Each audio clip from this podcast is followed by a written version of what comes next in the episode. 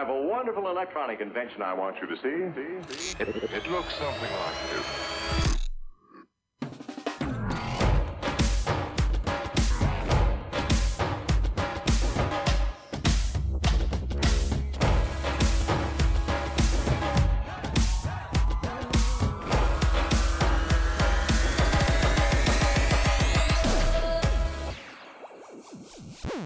Hola, ¿qué tal? Bienvenidos sean todos y todas ustedes. Mi nombre es Francisco Domínguez. Soy abogado especialista en temas corporativos y fiscales y de cumplimiento normativo de prevención al lavado de dinero.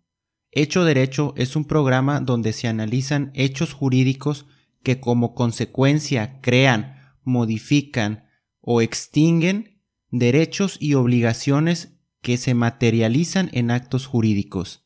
En este primer episodio platiqué con Fernando Fuentes acerca del fideicomiso de planeación patrimonial, ya que considero que es un tema relevante para conocer otras formas de transmitir el patrimonio, además de las herencias. Fernando es abogado titulado por la Universidad de Monterrey y es especialista en temas de gobierno corporativo, secretaría corporativa, además de ser un experto en fideicomisos. Sin más preámbulo, Comenzamos. Hola Fernando, me da mucho gusto saludarte y es un honor que nos acompañes en este primer capítulo de Hecho Derecho, en su lanzamiento y sobre todo con un experto en el tema que vamos a hablar hoy, el tema de los fideicomisos de planeación patrimonial. Te doy la más cordial bienvenida, Fernando. ¿Qué tal, mi estimado licenciado Francisco Domínguez? Para mí pues es un honor estar aquí con un viejo compañero, bueno, ni tan viejo, ¿verdad? Compañero de la, de la carrera. Y pues un, verdaderamente un honor que me hayas invitado a ser el padrino de este podcast. Eh, la verdad no me lo esperaba y pues te lo agradezco mucho y pues aquí con la intención de que, que los oyentes puedan tener los mejores consejos de, pues ahora sí que de lo que uno sabe y, en lo que podamos ayudar, pues ya sabes que a la orden y otra vez te agradezco mucho por la invitación. Hombre, al contrario, gracias por aceptarla. Oye, Fernando, a lo mejor te ha tocado escuchar eh, o, saber de, de, alguien que se ha metido en problemas con su familia por las herencias, por, por los dineros. Y esto me trae a la mente unos memes, no sé si te acuerdas, los, los memes de los terrenos de la abuela, en donde se significa una, una escena de Navidad o cumpleaños y donde se empiezan a, pelear por los terrenos y por las herencias, ¿verdad? Esos memes que están de moda sobre todo en, en épocas navideñas, ¿no? Cuando las, cuando las familias se reúnen. Así es. Entonces, antes de entrar en, en materia, me gustaría hablar un poco acerca de la riqueza, ¿sabes? Yo considero que antes eran pocas las personas que acuden, acudían perdón, con algún especialista para planear eh, la conservación y la forma de llevar a cabo la transmisión de su patrimonio. Sin embargo, pues la sofisticación de las inversiones e inclusive factores como la inseguridad que permea en nuestro país, todo esto ha provocado que cada vez sean más quienes quieran planear sobre su patrimonio. Entonces, quisiera que aquí nos explicaras un poquito en qué consiste el instrumento de los fideicomisos de planeación patrimonial y a quienes recomiendas tú que se alleguen a este tipo de instrumentos.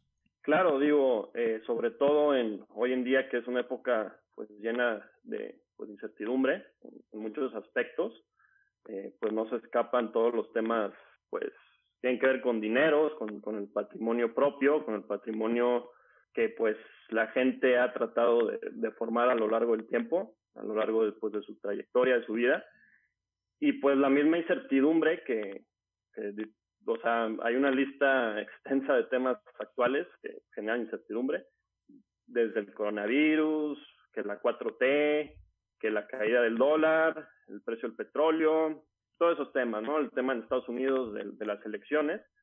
Entonces, sí se respira hoy en día una cierta incertidumbre que pues lleva a las personas a buscar distintas alternativas de cómo, pues cómo poder tener más seguridad para poder conservar o transmitir su patrimonio en algún momento, ¿no? Entonces, pues hoy en día, sobre todo en el ámbito en el que me manejo, la gente nos busca con, con estos temores, ¿no? O sea, yo qué seguridad puedo tener para poder asegurar mi, pues, pues, pues patrimonio.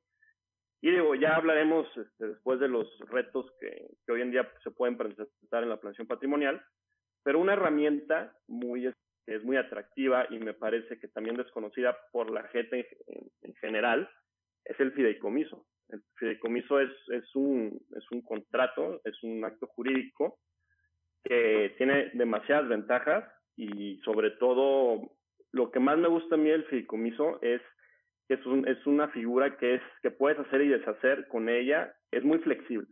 Puedes determinar fines muy amplios, muy diversos. Entonces, es una, como te es una figura muy desconocida, no solo por, por la gente en general, también por los abogados.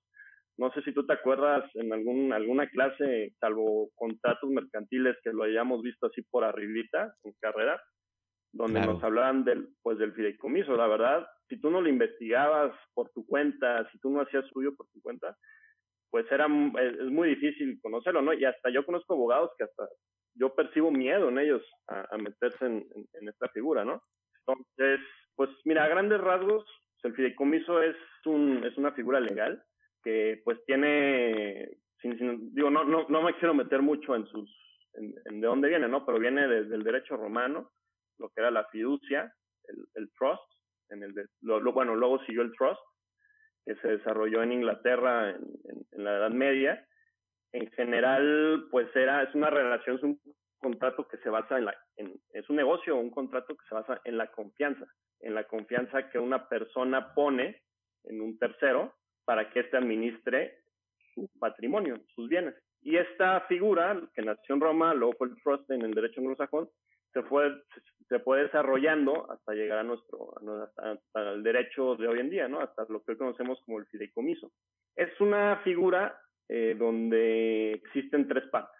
El fideicomitente, que es la persona que aporta los bienes, el, el fiduciario, que es el tercero al que el fideicomitente le da esa, esa, esa, esa confianza para que administre los bienes según lo acordado entre ambas partes. Y la tercera parte que, pues, que interviene en el, en, el, en el contrato, en el fideicomiso, es el fideicomisario, que puede ser, que, bueno, que es el beneficiario del derecho, perdón, sí. y que puede ser tanto el fideicomitente como otras personas, como terceros, ¿no? Y aquí es importante recalcar que en cuestión del fideicomisario, en, en este instrumento que, que, vendría siendo el beneficiario final, no necesariamente tiene que ser un familiar, puede ser cualquier persona. Puede ser cualquier persona, puede ser cualquier institución, o sea, puede ser persona física o moral, puede ser el mismo fideicomitente, como, como te comentaba. Entonces, ahora sí que lo pactado en el contrato es lo que es. Lo que es. es lo que es, así es. Entonces, mm, es muy flexible. Lo que te comentaba de lo que tiene de atractivo el fideicomiso es que es una figura este, jurídica muy flexible. Muy amplia. Y ahorita acabas de tocar un punto clave hace un momento que es la transmisión, la transmisión del patrimonio hacia el fideicomiso. ¿Nos pudieras comentar qué tipo de bienes son los que se pueden aportar al patrimonio del fideicomiso? Claro. Bueno, al fideicomiso se pueden aportar prácticamente cualquier bien. Ya depende de cada institución fiduciaria, en este caso son bancos, qué tipo de patrimonio ellos están dispuestos a aceptar como parte del, pues, del producto que pueden ofrecer a, a los clientes, a la gente interesada. Pero en un fideicomiso de planeación patrimonial, pues generalmente se aportan inmuebles, se aportan recursos líquidos, se pueden aportar pólizas de seguro, se pueden aportar acciones que no cotizan en bolsa, se pueden, digamos, una empresa familiar, que es un, es un tema muy interesante porque un fideicomiso te puede servir para, pues para mantener una, una, una empresa en la familia. Se pueden aportar las acciones de estas empresas, el fideicomiso puede recibir los dividendos que se repartan y repartirlos entre los beneficiarios. O sea, Digo, obviamente ahí entran más temas de, pues, comité técnico, reglas de, pues, de, de, cómo se podrían llegar a transmitir esas acciones, cómo se van a pagar los dividendos, etcétera, pero realmente se puede aportar cualquier cosa. Digo, hay, como te decía, hay instituciones fiduciarias que, por ejemplo, no le entran a que se aporten bienes, bienes muebles porque su administración es, es muy difícil. Por ejemplo, imagínate un fideicomiso en el que aportas obras de arte para el fiduciario que tiene la obligación pues de llevar una, una buena administración del, del fideicomiso, pues se vuelve muy difícil, no sé, tener un, un inventario de obras de arte. De, la administración, la conservación y, y todo lo que conlleva. así es.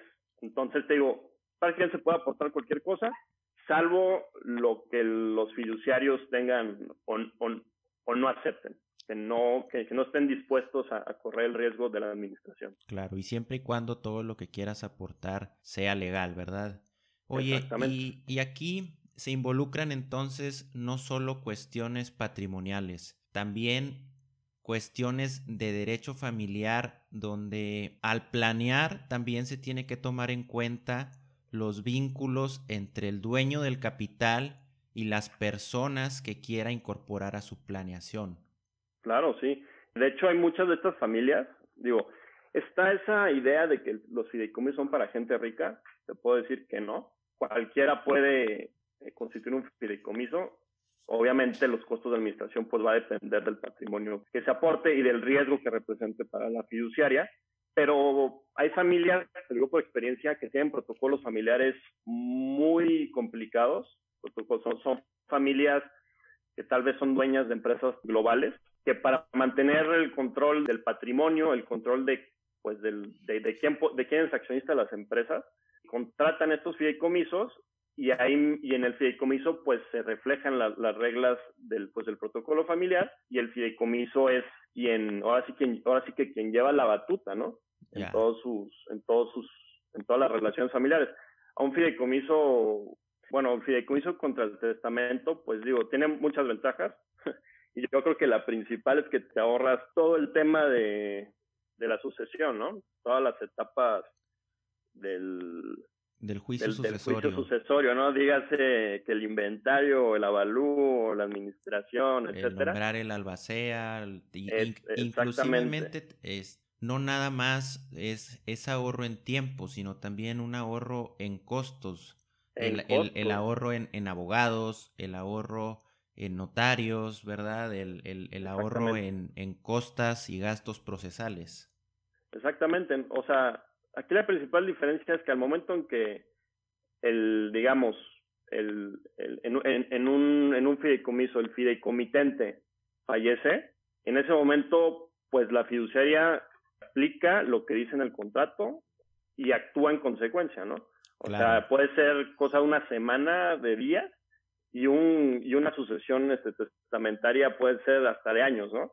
Entonces, esa es la principal ventaja entre esas dos figuras.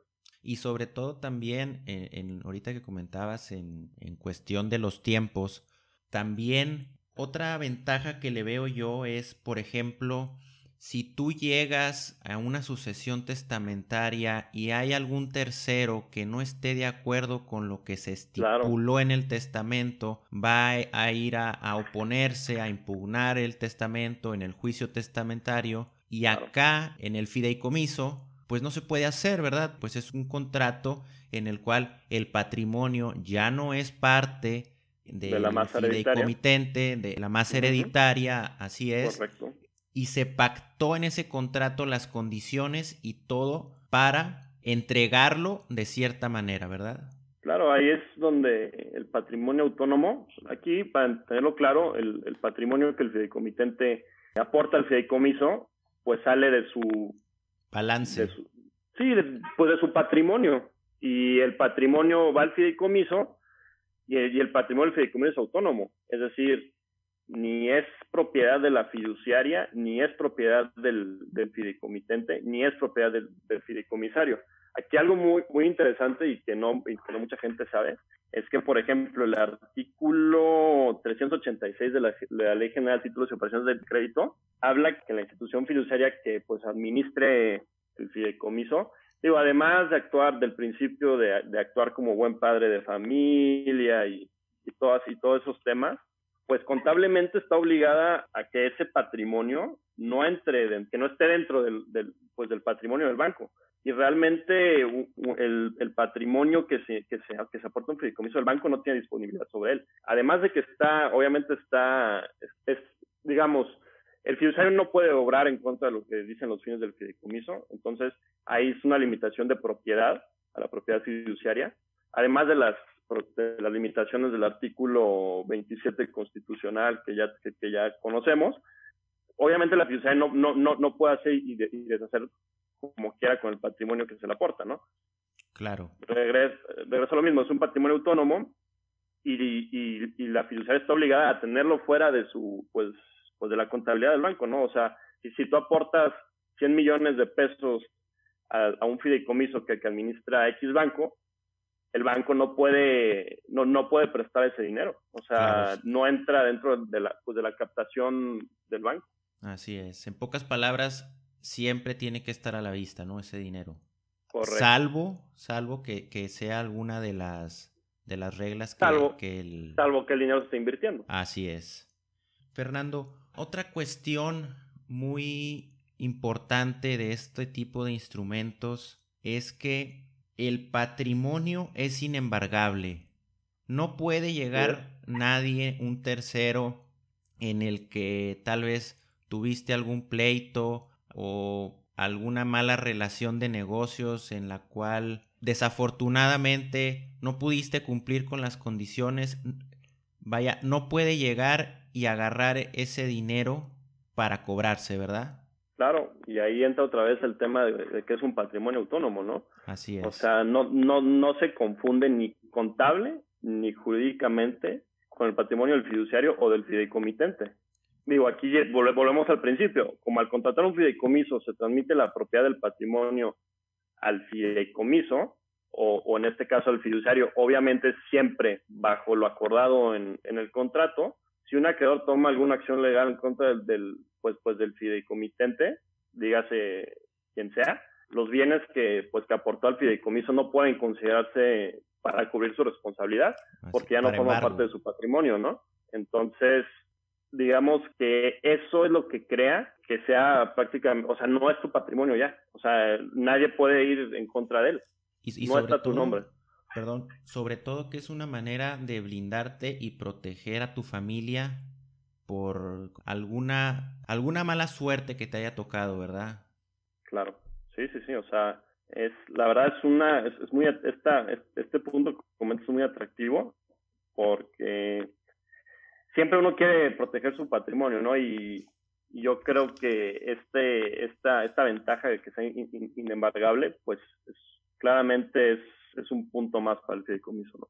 Fernando, también aquí podemos planear, como ya lo comentábamos, la manera de entregar ese patrimonio. No sé, tal vez se pudiera entregar en la misma vida del, de la persona que aporta el patrimonio al fideicomiso o tal vez eh, dice, oye, ¿sabes qué? Cuando me muera quiero que a mis hijos se le entregue tantos salarios mínimos mensualmente y que cumpliendo tantos años se les entregue estos terrenos, la, propiedad entera o, o, solamente algún porcentaje del, del líquido del fideicomiso, ¿no?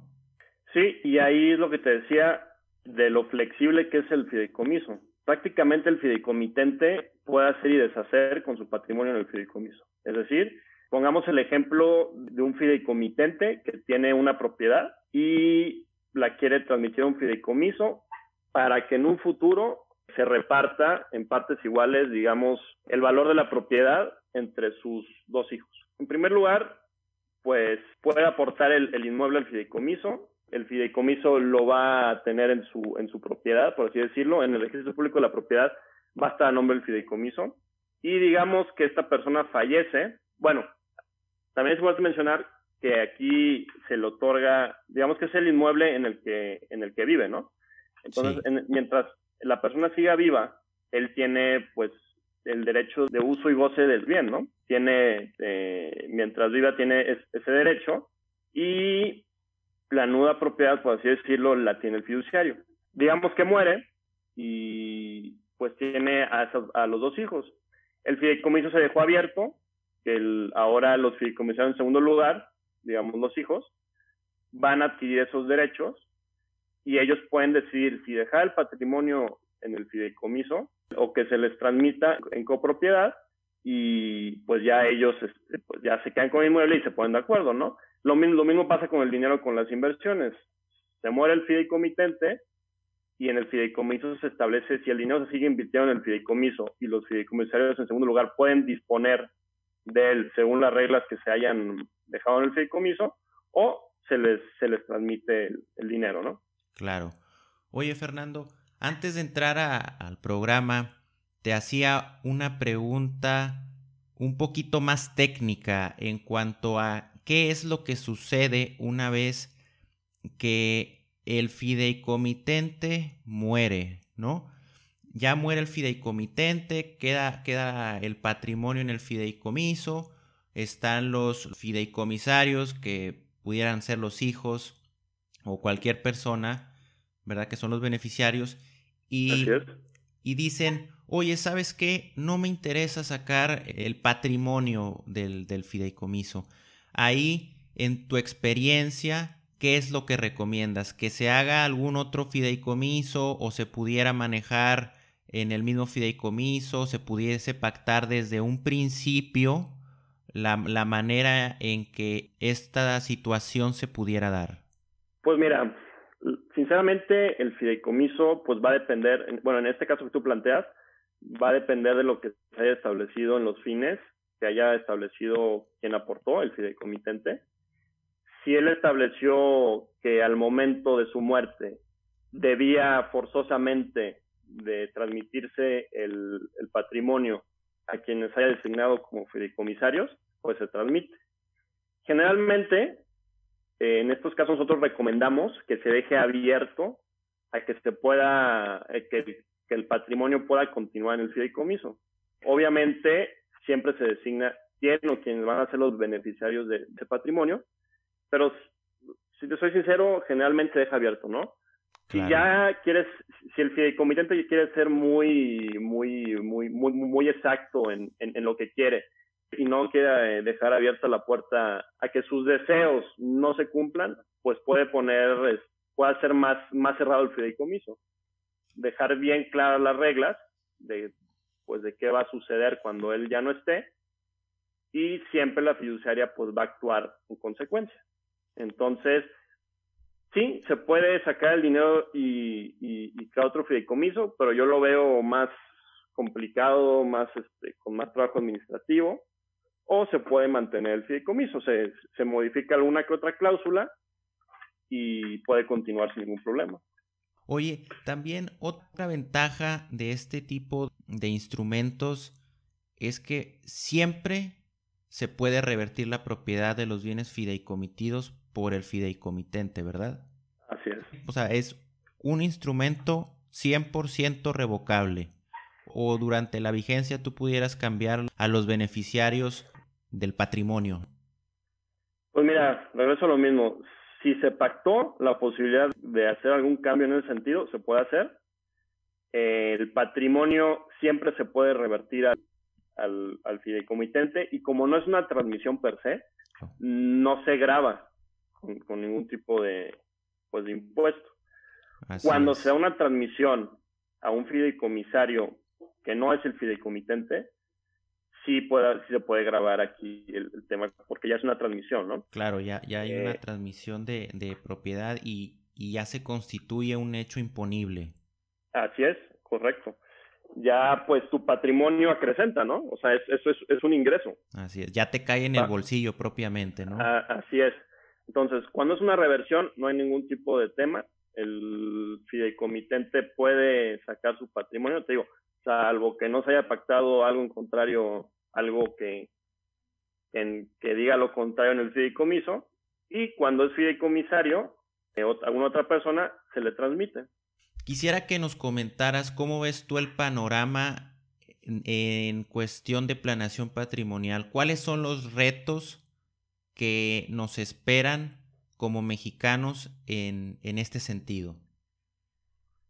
Pues mira, esto te lo voy a decir así eh, directo, ahorita la mayor preocupación de, los clientes con los que me ha, eh, tocado trabajar, sobre todo eh, desde el 2018, 2019 y lo que vamos en 2020, es el tema del impuesto a las herencias, que ahorita se está, se está platicando mucho de, de ello. Es un miedo que tienen los clientes de, oye, pues ¿cómo, cómo puedo yo, pues, en cierta forma evitar, evitar este impuesto, no? Claro. Eh, yo creo que es ahorita el, mayor, la mayor preocupación en el tema de eh, en México, en el tema de la sanción patrimonial. Digamos que Morena, la 4T, tiene dentro de su agenda legislativa realizar una reforma al Código Fiscal de la Federación para que al momento de que se dé una transmisión por herencia, haya un este pues un impuesto, ¿no? Claro, que, se, que se, eh, grabe. Digo, tú,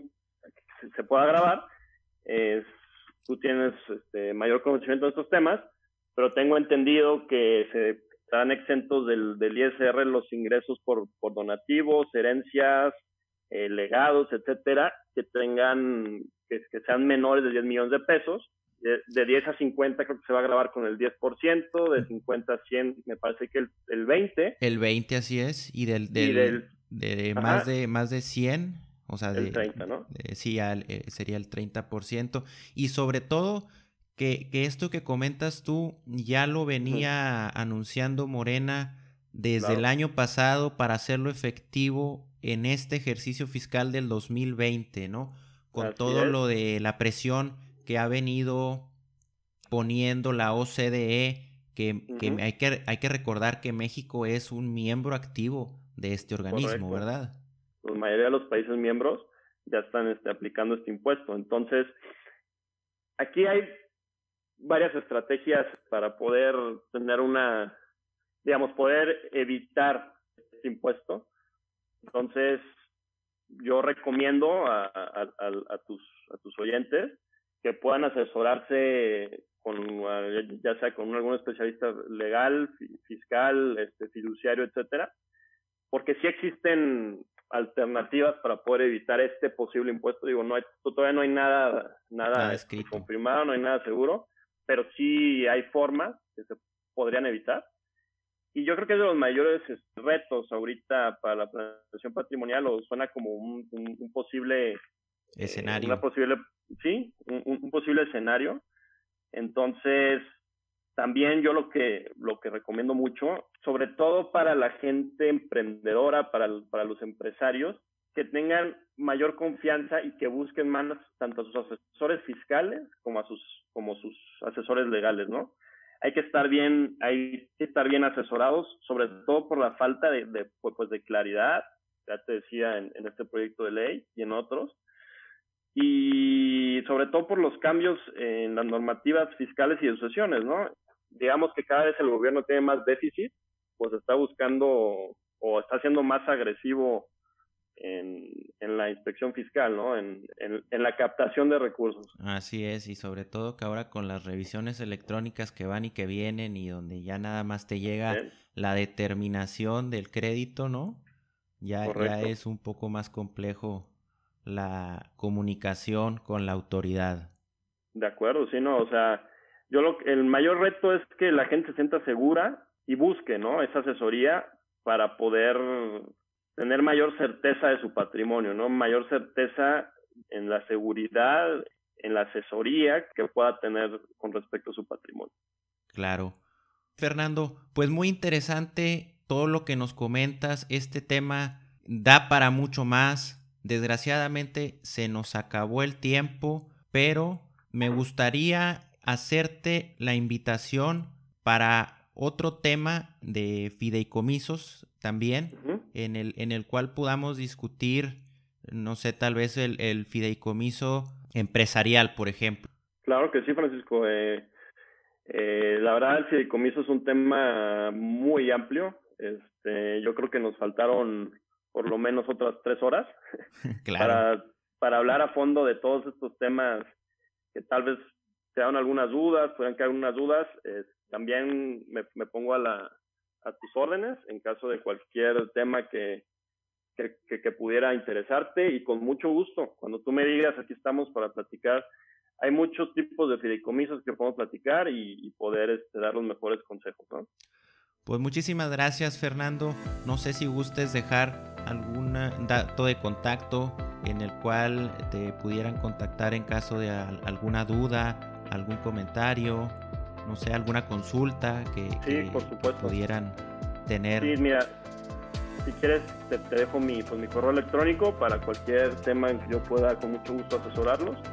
Es fernando.fuentes g 10 gmail.com Ahí pueden enviarme un, correo donde, podamos tener alguna llamada, podamos tener este, algún, alguna plática donde yo pueda asesorarlos y pues ayudarlos en, en estos temas. Claro, Fernando. Pues te vuelvo a agradecer mucho todo tu tiempo, toda tu disposición. Te agradezco mucho, Fernando, y nos despedimos de, de este programa. No, hombre, a, tus órdenes, gracias a ti por invitarme. Eh, por dejarme ser el padrino de, este programa. Y nada, el, te deseo el mayor de los, de los éxitos. Si te gustó este capítulo, no olvides suscribirte a Hecho Derecho en Spotify y Apple Podcast. Y por favor compártelo con la gente a la que le pueda ser de interés. Si tienes algún tema que te gustaría que tocáramos o a alguien a quien te gustaría que entrevistemos, puedes hacérmelo saber a través de mis redes sociales arroba FDMZA7 en Instagram y arroba FDMZ7 en Twitter.